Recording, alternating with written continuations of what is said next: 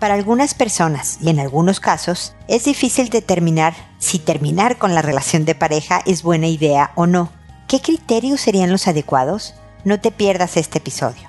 Esto es, pregúntale a Mónica.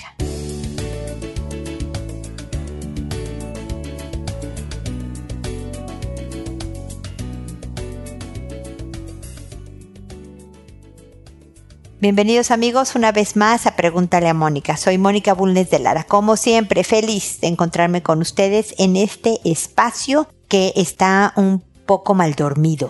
Les conté en mis redes sociales, Instagram, Twitter, Pinterest, YouTube, Facebook, etc., que tenemos una nueva cachorrita llegó hace una semana, tiene menos de dos meses, le mordía a su madre y ya no quería darle de comer. Y entonces adoptamos a esta pequeña cachorrita que no duerme la noche entera y le estamos enseñando a hacer afuera de la casa, entonces hay que despertarse rapidísimo y abrir la puerta para que salga al jardín. Entonces estoy muy mal dormida. Ya a mi edad ya no es correcto tener bebés tan pequeñines. Así que si me ven un poco lenta es por ese motivo. Pero la verdad es que especialmente en estos días de cuarentena, Maya, que así se llama, nos vino a distraer y a enternecer y a tenernos a todos contentos mal dormidos y medio desesperados con toda la pila que tiene, pero, pero todos contentos. Como siempre, los invito también a visitar la página www.preguntaleamónica.com para que vean todas las herramientas que hay ahí, la información en podcast, en artículos, en, bueno, en las redes sociales, como les decía, en donde trato de dar ideas, estrategias, comentarios, respondiendo consultas o hablando de algún tema en general de manera que podamos sumar entre todos más ideas de cómo construirnos una vida mejor. Así que paséense por la página, los invito a hacerlo, no tiene ningún costo escuchar los podcasts, no tiene ningún costo preguntarme desde el botón rojo de envíame tu pregunta en www.preguntaleamónica.com. Así que, que ahí está, para ustedes, para lo que puedan necesitar. El día de hoy es un tema difícil porque es muy personal. Cada persona debe de determinar cuando ya siente que es momento para terminar una relación de pareja. Sí hay casos en que lamentablemente se tardan, por ejemplo en casos de violencia intrafamiliar, en casos de múltiples infidelidades, en casos de una fuerte adicción que por distintos motivos la persona no termina esta relación y sufre un daño personal también importante, ¿no? Que después toma más tiempo reparar. Cuando eso pasa en estos, como les digo, de violencia intrafamiliar, infidelidades y demás, es porque se aplica, digamos, el mismo criterio que yo quiero hablar sobre uno para poder definir si debo o no terminar con una relación. Y es cuando, en general, la relación provoca indignidades, cuando disminuye mi calidad como persona, cuando vivo con miedo, cuando las críticas, la falta de apoyo, el aislamiento hace que yo esté más insegura, que yo esté más desconfiada y que esté llegando o ya establecida una depresión. La relación de pareja va a tener muchas, pero muchas etapas en donde puede estar muy molesta la persona, puede estar muy cansada de discutir lo mismo y demás. Pero yo, cuando no se dan condiciones de indignidad, sí apelo a tratar de reencontrar una voluntad para reconectar. Siempre les digo que más vale, ya ven que dicen que es el mismo infierno, distinto demonio si te vas a otra relación. Bueno, tratar de reencontrar la manera de funcionar con el demonio que ya conozco más que empezar con otro nuevo. Y hay gente que me va a decir, no, Mónica, es que yo no quiero empezar con nadie, yo nada más quiero terminar esta y no saber más de relaciones de pareja. No siempre ocurre así, terminamos con otra persona más. Y hay veces que repetimos patrones y no analizamos lo que pasó con anterioridad. Así que siempre apelo a esta, encontrar el querer trabajar en la relación. Pero cuando ya no hay voluntad, cuando el tedio y el disgusto por el otro provoca que a mí ya no me interese, yo sin voluntad como psicóloga de parejas no puedo trabajar. Yo puedo ver que son dos buenas personas, que tienen defectos, mañas y manías, que hay personalidades más difíciles unas que otras, pero que finalmente podrían encontrar un destino feliz. Pero esa soy yo. Si la otra persona dice, no, yo ya lo siento, ya di lo que tenía que dar, ya traté lo que tenía que tratar, me voy, ese también es un parámetro para terminar una relación. Como ven, lo que una persona puede o no aguantar varía de un individuo a otro. Y por eso hablaba de que es un tema personal. Hay puntos que son claros para terminar una relación, como lo que les decía, cualquier cosa que atente a tu dignidad como persona a tu integridad psicológica, emocional, moral, ¿no? De ahí en fuera sí, para mí es un tema de voluntad. Si esta es una buena persona, si esta, mi pareja es un buen individuo, pero yo ya, ¿no? Ese es otro, otro de los parámetros. Pero siempre, por lo menos ustedes que saben que soy pro familia, apelo a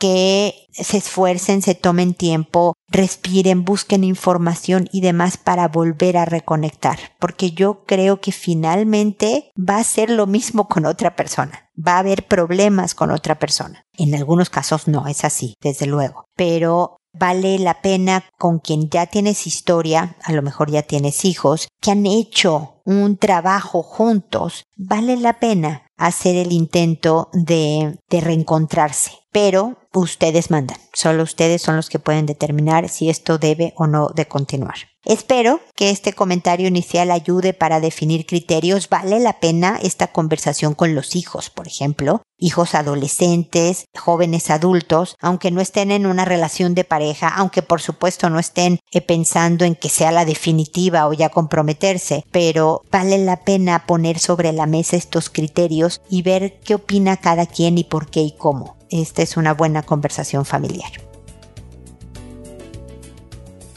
Ahora me dispongo a responder sus consultas que como saben lo hago por orden de llegada a la persona que le respondo le cambio el nombre, le quito todo dato que pueda identificarlo para que sean totalmente anónimas las consultas. Una vez que se ha publicado el episodio en donde le he respondido a esta persona, le mando un correo diciéndole el número de episodio, el título del mismo, el nombre que le puse para que puedan identificar cuando le conteste a esa persona, que lo hago por audio y no por correo para alcanzar a más gente y poder colaborar con ideas y estrategias que le puedan ayudar a la gente que no nos ha escrito pero que escucha el programa, que me tardo alrededor de un mes en responder porque llegan muchas consultas, porque tengo otras áreas de trabajo, tengo una vida familiar, etcétera, pero que siempre, siempre contesto. En las áreas de mi especialidad siempre tendré el tiempo para hacer unos comentarios que puedan ayudarles a complementar lo que ya hayan hecho ustedes al respecto de la situación que me mencionan. Y bueno, ahora empiezo con Eustelia. ¿Qué tal el nombre? Eustelia me dice, estimada, soy pareja de un hombre que padece trastorno bipolar, el cual está siendo debidamente controlado y medicado. No vivimos juntos aún, pero lo deseamos concretar en su debido momento. El problema que hoy nos aqueja es el despertar en la mañana. Sucede que a mi novio le cuesta mucho más despertar y toma conciencia de una rutina básica diaria. Esto es durante la mañana, porque conforme avanza el día logra estructurarse, pero yo termino resentida por todo el tiempo que le toma adecuarse a un día de semana normal. Incluso ha llegado a irritarme en fines de semana y festivos. Mi forma de hacerle saber que me molesta esa conducta no es bien calificada por él. Me dice que soy desmesurada al momento de emitir mi opinión. Tengo claro que soy una persona confrontacional, pero la verdad es que pierdo la paciencia porque le vengo reclamando lo mismo desde hace dos años y siempre me dice que su medicación lo ceda durante la mañana. Aún así, eso no me complace, porque veo que al despertar en reiteradas ocasiones, él se queda tendido en la cama sin iniciar el día. En conjunto queremos solucionar este dilema, ya que en un futuro deseamos casarnos, pero no hallamos manera de comunicarlo sin terminar en pleitos y generando un ambiente tenso entre ambos. Sin nada más que agregar, espero su cordial respuesta y me despido agradeciendo de antemano.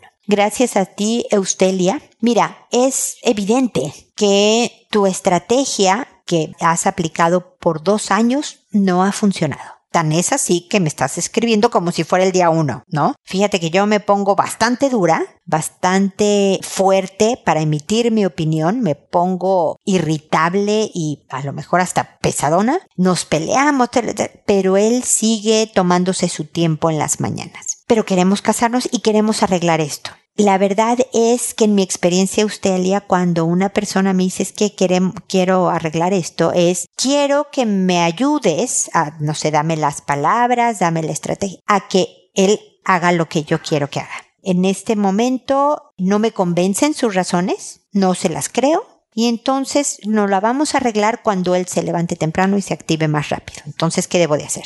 Y espero que me quieras seguir escuchando usted porque te voy a decir que eso no es posible, lo has tratado por dos años. Y aunque se lo dijeras amorosamente y demás, yo no sé si parte efectivamente por su trastorno, por su medicación eh, o por su estilo personal, es un hombre de lento arranque del día, ¿no? hace unos minutos estaba yo hablando con mi sobrina y le decía yo es, yo soy una persona de la mañana. Yo en la mañana prefiero despertarme temprano, tengo mucha pila, hago muchas cosas, pero como que a partir de las seis de la tarde la pila empieza a decrecer, ¿no? Disminuir de forma importante y soy muy mala para desvelarme. Entonces mi pareja, mi marido, me podría decir, oye, ¿qué onda? Pues para las cenas o para ir a ver una película en la noche o para, tú no eres tan buena. Pues no, Neustelia. Y aunque me lo gritara de que cómo es posible, yo, o sea, a lo mejor si yo me despertara a las 11 del día, podría desvelarme en las noches. Pero ni quiero, ni puedo. Yo me despierto a la hora que me despierto y tengo más pila. Entonces, me explico. Una de las cosas más difíciles de la relación de pareja Eustelia es el aceptar algo que de verdad no nos gusta del otro. Aceptar es dejar de luchar. Si tú sientes que con el trabajo de tu pareja no hay problema de su hora de arranque, si tú me dices, ¿sabes qué? Le es imposible encontrar trabajo porque no se levanta temprano, ahí te puedo decir que tienen un problema más serio. Y a lo mejor tu centrada en pensamiento no es definir cómo hago que él haga otra cosa que en dos años no ha querido hacer o no ha podido hacer, no lo sé. Sino yo estoy dispuesta a, a lo mejor a ser la proveedora económica y que él entre y salga de trabajos porque no amanece temprano, o él planea tener un turno vespertino de trabajo y que a lo mejor así funcione. Entonces es qué precio quiero pagar por quedarme con la persona que amo. Todos los que estamos en pareja Austelia, todos pagamos un precio por estar con quienes estamos. El precio es saber este defecto que tiene mi pareja. ¿Me molesta tanto como para preferir no estar con él? Y uno puede contestar sí o no. Yo puedo pensarlo de mi esposo, él puede pensarlo de mí. Este defecto que tiene Mónica me es tan insoportable que es mejor quedarme sin Mónica y él puede decidir si no lo soporto, es insoportable, no puedo más, adiós y nos separamos. O puede decir, ok, este es su defecto, voy a ver cómo aprendo yo a funcionar alrededor de este defecto, cómo podemos como pareja manejarlo mejor y seguimos adelante. Eustelia no quiere decir que manejarlo mejor es que él haga lo que tú dices. A lo mejor es ver cómo les afecta, o sea, no sé, se me ocurre, que tú sepas que en las mañanas tú organizas tu día de otra manera, que si vas a quedar con amigas de verte, o sea, de hacer alguna vueltita, tú lo vas a hacer en la mañana mientras él está agarrando inercia para moverse, ¿no? Es decir, tú aprendes a vivir con esta característica, no concentrada en convertirlo en otra persona. Entonces, no es fácil, ¿eh? Es un trabajo que lleva tiempo, pero si quieren casarse, si están enamorados, si este hombre vale la pena, mi consejo sí sería el trabajar en tu aceptación y dejar de darle lata y dejar de decirle, ah, ok, entonces nos vemos a las 12.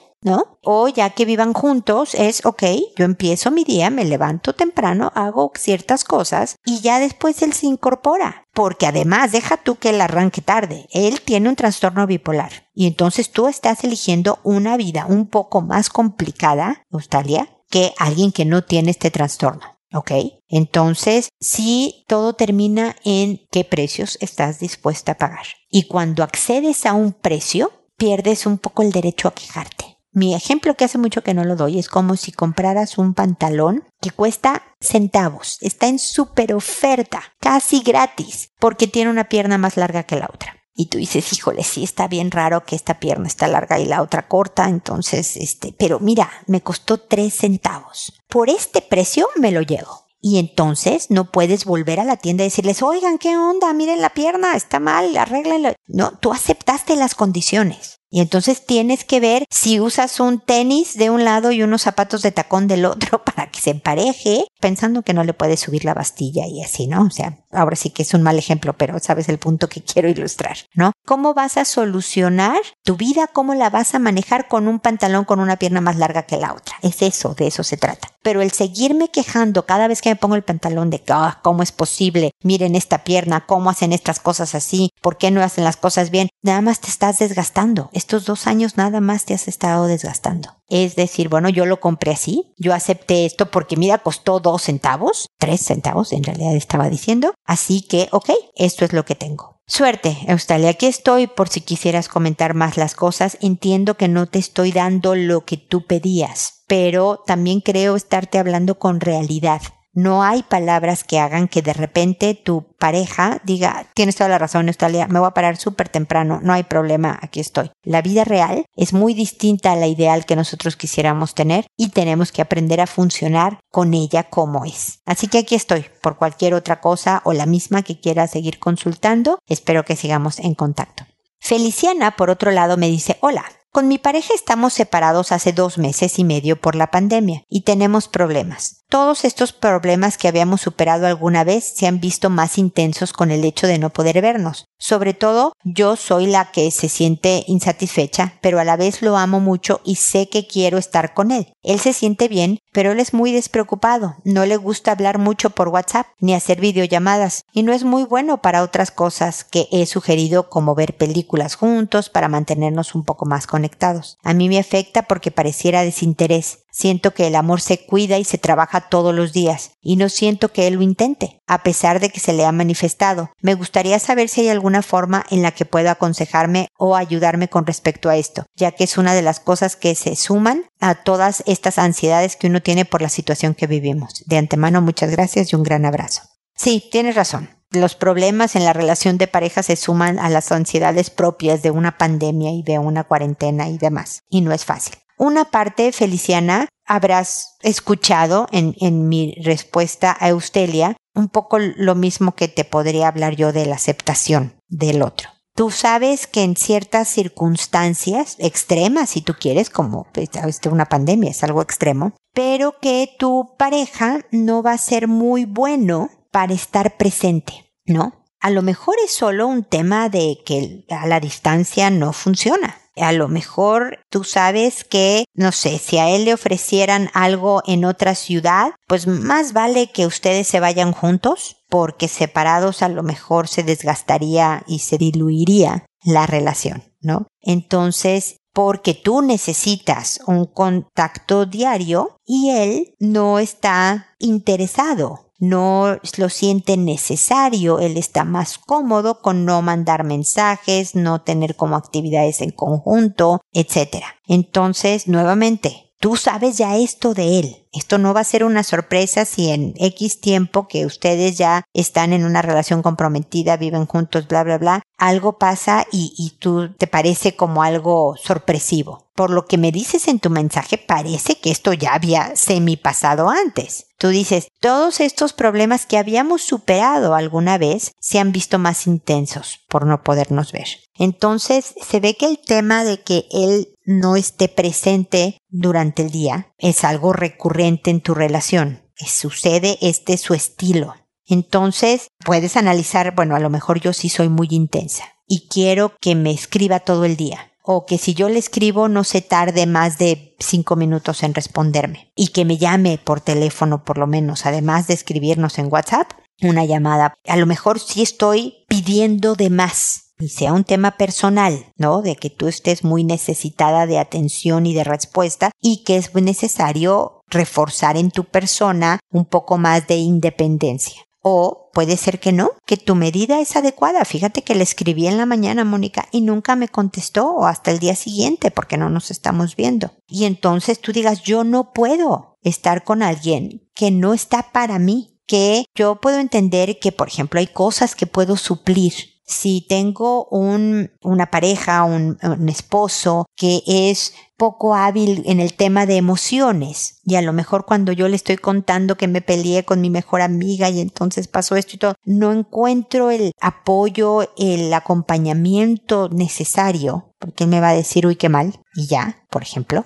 a lo mejor sí con otra amiga, con una hermana, con una mamá, yo puedo platicarle y recibir esto que no tengo de mi pareja, lo puedo recibir de otras personas, ¿no? Aunque me encantaría que fuera con mi pareja, sí, bueno, nuevamente, vida ideal contra lo, lo real. Pero mi pareja tiene todo esto otro que compensa el que no esté para mí cuando yo tengo un problema emocional pero hay presencias que son insustituibles, ¿no? Que, que nadie más deba de suplir. Y entonces, nuevamente, Feliciana, eres tú la que debe definir, yo puedo con esto, porque el que me digas lo amo mucho, créeme que con el tiempo el amor no va a ser suficiente. Tú tienes que tener una decisión tomada, sabiendo el producto que adquieres, el pantalón que adquieres, si se me permite hablar de esta manera, ¿no? Si yo sé que este es él, no me voy a sorprender cuando pase. Yo voy a tener que aprender a vivir con esto y cómo lo manejo poco a poco. Desde luego él tiene un compromiso, tanto Feliciana como Eustalia, una persona que esté en una relación debería tratar de trabajar para mejorar sus defectos.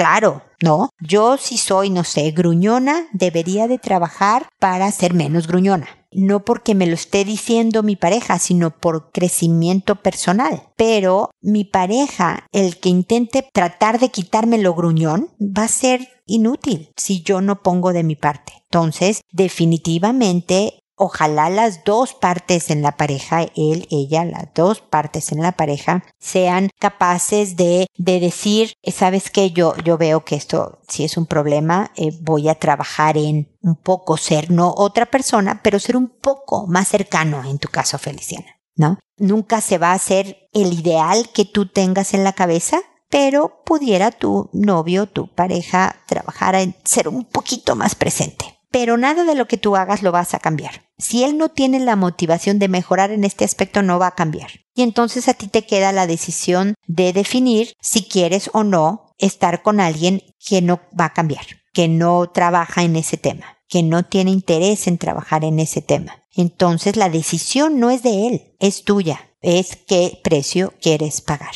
Espero decirte algo que te sirva, estarte diciendo, Feliciana, algo que te sirva. Yo sé que cuando me dicen es que aconsejame, ayúdame con este tema, es cómo lo hago más cercano, cómo hago que se despierte más temprano, ¿no? Otra vez, cómo lo cambio. Y lo desafiante en estas situaciones es que quienes tenemos que cambiar nuestra perspectiva, en nuestra manera de manejar las cosas o nuestra decisión de estar con alguien somos nosotros, no el otro. Así que suerte, ánimo y de verdad seguimos en contacto para lo que puedas necesitar.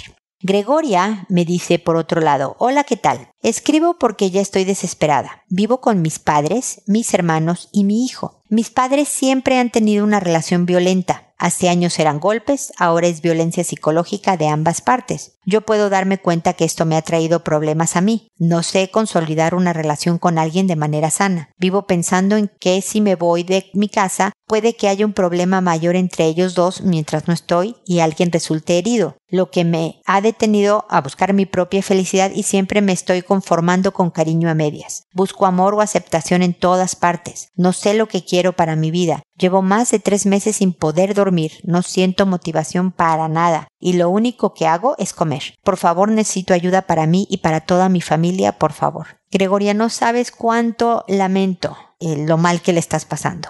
Pero lo primero que te tengo que decir es que no es tu trabajo ver por que tus papás no se hagan daño. Yo sé que suena fácil decirlo y muy difícil de hacer, pero esta dependencia que tienes, este trabajo de ser la encargada de mediar o de evitar un problema mayor, está acabando con tu vida y va a acabar con la de tu hijo. Desafortunadamente también tus hermanos están siendo afectados, pero tú ya tienes una responsabilidad que va más allá de ti. Tienes a un pequeño que este ambiente le está haciendo daño. Y por ti, primero, y por él, debes de salir. Y esto pudiera, pudiera sacudir a tus papás lo suficiente como para decir, híjole, Gregoria se fue de la casa porque nada más nosotros, mira cómo nos tratamos. Deberíamos de buscar ayuda, de hacer algo al respecto. A lo mejor no, Gregoria. A lo mejor tristemente tus papás van a permanecer juntos, porque con tanta violencia lo más sano sería separarse, pero bueno, van a permanecer juntos por el resto de su vida maltratándose. Esa es su bronca, Gregoria. Deseales lo mejor. Visítalos. Ve si cuando sean viejitos que no les falte techo, comida y medicamentos. Pero por favor, ve a buscar Deja tú tu felicidad, tu salud física, emocional, mental y la de tu hijo. Mira cómo estás totalmente desmotivada, sin dormir, solo comiendo. Te estás destruyendo de a poquito. Eso no es vida, Gregoria. ¿Cuántos años quieres vivir más? ¿70? acumulando estos resentimientos y este dolor y esta frustración de que como no estoy trabajando en mí, mira cómo me conformo con cariño a medias? No, no, no, no, no puede ser Gregoria. Tu hijo debe de ver el nivel de mujer que eres. Y entonces empiezas desde hoy, ojalá, a ver a dónde te vas, ver a dónde te vas, a vivir con tu hijo. Y empiezas a trabajar en ti, en gradualmente, muy despacito a comer mejor. ¿No? Te vas bajando el nivel de harinas, bajando el nivel de azúcar, cada semana quitándote algo incrementando el de verduras, fruta, todas estas cosas, ¿no? De repente, una vez por semana en una comida, date un apapacho, ¿no? Cómete un postre que tenga harina y azúcar una vez por semana, mientras llegas a tu peso ideal y demás, ¿no? Ya después podrás moderar y tener una alimentación bien redondeada. A lo mejor ahorita necesitas algo más drástico. Si no, verdaderamente te recomiendo la dieta mediterránea, que se ha comprobado por incontables estudios que es la más sana y es un estilo de vida, no es una dieta momentánea para bajar de peso, es una forma de vivir, en donde no solo es por el tipo de alimentos, sino las cantidades que comes. Y visita amigas y incrementa tu interés cultural y de diversión y con tu hijo y profundiza en lo que vas aprendiendo en tu trabajo y ten un pasatiempo y practícalo y ve fortaleciéndote como persona porque en la medida en que tú seas más fuerte, mejores personas se te van a acercar para querer ser pareja tuya. ¿Me explico? Si tú te ves vulnerable, frágil, incompleta, te vas a topar con personas que no te van a dar lo que necesitas, sino vas a recibir eso, un amor también incompleto o aprovechado o difícil, o vas a repetir patrones de violencia que viste en tu casa. Entonces, hay mucho por hacer por ti, Gregoria. Tu familia necesita ayuda, sí, pero ellos, tus papás, necesitan encontrar su propio camino. Tú lo has visto, en los años que llevas de ser su mediadora, no han cambiado. Ya no se dan golpes, pero siguen con violencia psicológica. Entonces es un poco lo mismo que me pasaba con, con las consultas anteriores de Feliciana y de Eustelia, ¿no? Es llevas haciendo una estrategia que no ha cambiado tu vida y más bien te vas acabando tú poco a poco. No vale la pena. Ahí sí no vale la pena. Estás siguiendo el tono del, o el tema del episodio. Esta es una relación que debe de terminar. No definitivamente porque son tus papás, desde luego, pero tú viviendo en su casa, por salud, esta sí atenta contra tu integridad y la de tu hijo. Esta sí te está disminuyendo como persona, Gregoria. Esta es una llamada de alerta, una de estas sirenas de bomberos, no de wiu, wiu, wiu, de no. Este es el año con todo y pandemia, con todo y cuarentenas, en donde yo voy a acabarlo de una manera muy distinta como lo empecé, no en mi casa, no con mi familia y haciendo cosas poco a poco, desmenuza las tareas distintas con mis amigos, con mi trabajo, con mi persona, hacia un camino de ser una nueva Gregoria, ¿ok? Y me va a encantar acompañarte en este proceso, así que espero que me vuelvas a escribir y que sigamos en contacto, ¿ok? Y luego está Hermelinda que me dice, hola, mi consulta es que yo tengo una manía con el orden. Cuando veo todo desordenado o sucio, me pone de mal humor y a veces termino poniéndome de mal humor con mi hija más grande de nueve años, ya que es la que más me critica por la falta de atención, ya que trato de hacer primero las cosas del hogar y luego de ver mis estudios. Con mi pareja es lo mismo. Cuando está desordenado, intenta ayudarme, pero aún así, él no es de ordenar bien, colocando todo en su lugar y cuando reclama por un desorden para mí que intenten ayudarme, se forma una discusión entre él, su mamá y su hermana. Vivimos con ellas y son muy distintas a mi pareja y a mí, ya que no todos los días le dan prioridad a la limpieza y orden del hogar. Son más desordenadas y eso me molesta y me causa incomodidad, ya que intento siempre mantener un lugar y un espacio ordenado y limpio. Para ellas es más prioridad estar conversando con amigos. A veces me critico por ser tan obsesiva con el orden e intento relajarme, pero termina siendo todo un desastre ya que el trabajo aumenta y me termino poniendo de mal humor. ¿Qué podría hacer para relajarme un poco con el tema del orden y limpieza? Muchas gracias. Mira, me da gusto el tipo de tu consulta, Hermelinda, porque lo que quieres tú es cambiar tú. ¿No? No es saber cómo hago a mi cuñada y mi suegra más ordenados y cómo mi hija también colabora más en el orden y la limpieza. No es saber cómo le bajo a mi obsesión. Pues te tengo que decir, en Merlinda, que te va a costar mucho trabajo, pero que se puede. Y que aquí estoy yo para echarte ánimos y, y, acompañarte y darte ideas y todo esto, ¿ok? Pero sí es un poco más a veces de manía, es una obsesión. Y esta obsesión es un trastorno de personalidad trastorno obsesivo compulsivo y que requiere idealmente de terapia psicológica porque es una forma de controlar la ansiedad. Y la ansiedad es un síntoma de algo más profundo y entonces uno tiene que, y por lo pronto ahorita te invito a que trates de ir reflexionando en cuáles son tus ansiedades, que su camino se va hacia tu ordenar y tener control, porque el orden es control. Las cosas tienen que ir donde van solamente. Yo controlo que va a la izquierda y no a la derecha. Y es un miedo a perder control. Entonces, este es de verdad un análisis que no se dice rápido de, ah, sí, es que yo, no, hay que ir masticando este concepto y ver por qué. Porque hay gente que la ansiedad se le va en morderse las uñas, arrancarse cejas, a otros se le va en úlceras y migrañas y así, y a ti se te fue, digamos, este miedo, esta ansiedad en una forma de tratar de controlar en un trastorno obsesivo compulsivo. Entonces esa es la parte psicológica, Hermelinda, que no te he respondido porque se requiere de tu reflexión y análisis. Pero una de las cosas es empezar a escuchar a la hija y parar de limpiar y ordenar por un rato y dejar los estudios por un rato y convivir con ella. Ese es un reclamo bien importante, válido y necesario que te está dando tu hija de que te quiere a ti, pero te quiere a ti no dándole órdenes de cómo organizar su cuarto o, ayudarte a limpiar la casa. Quiere convivir y ver algo juntos en la tele o colorear o está empezando la pubertad. Al rato va a ser adolescente y lo que más menos quiera es saber de ti. Estás muy a tiempo de recuperar esa relación, acercarla más. No la has perdido desde luego, pero acercarla mucho más. Entonces es casi casi que te pongas un horario, que de aquí a aquí yo soy toda tuya, ¿no? Entonces, eh, otro es cómo facilitar tareas, ¿no? Porque cuando también me dices es que cuando mi pareja hace algo, pues no lo hace tan bien como yo, pues no, no, no ordena bien, me dijiste en tu mensaje, ¿no? Es generar la fuerza de voluntad de no corregir lo que hizo, él o la suegra o la cuñada y demás, y ver cómo desahogas de otra manera la ansiedad que te provoca ir a arreglar todo porque ya no está bien puesto. ¿Me explico? Tienes que encontrar otra salida un poco más saludable a tu ansiedad.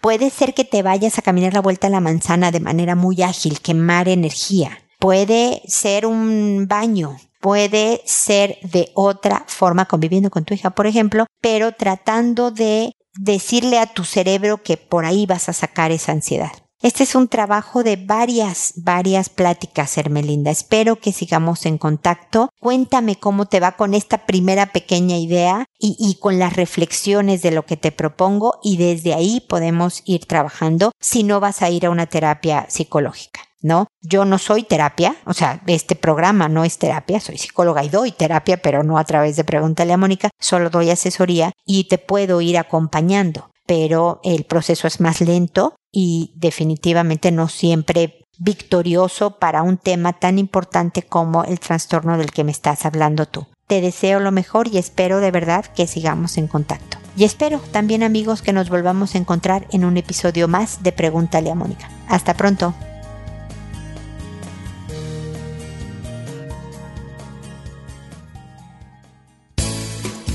¿Problemas en tus relaciones? No te preocupes, manda tu caso, juntos encontraremos la solución. www.preguntaleamónica.com Recuerda que tu familia es lo más importante.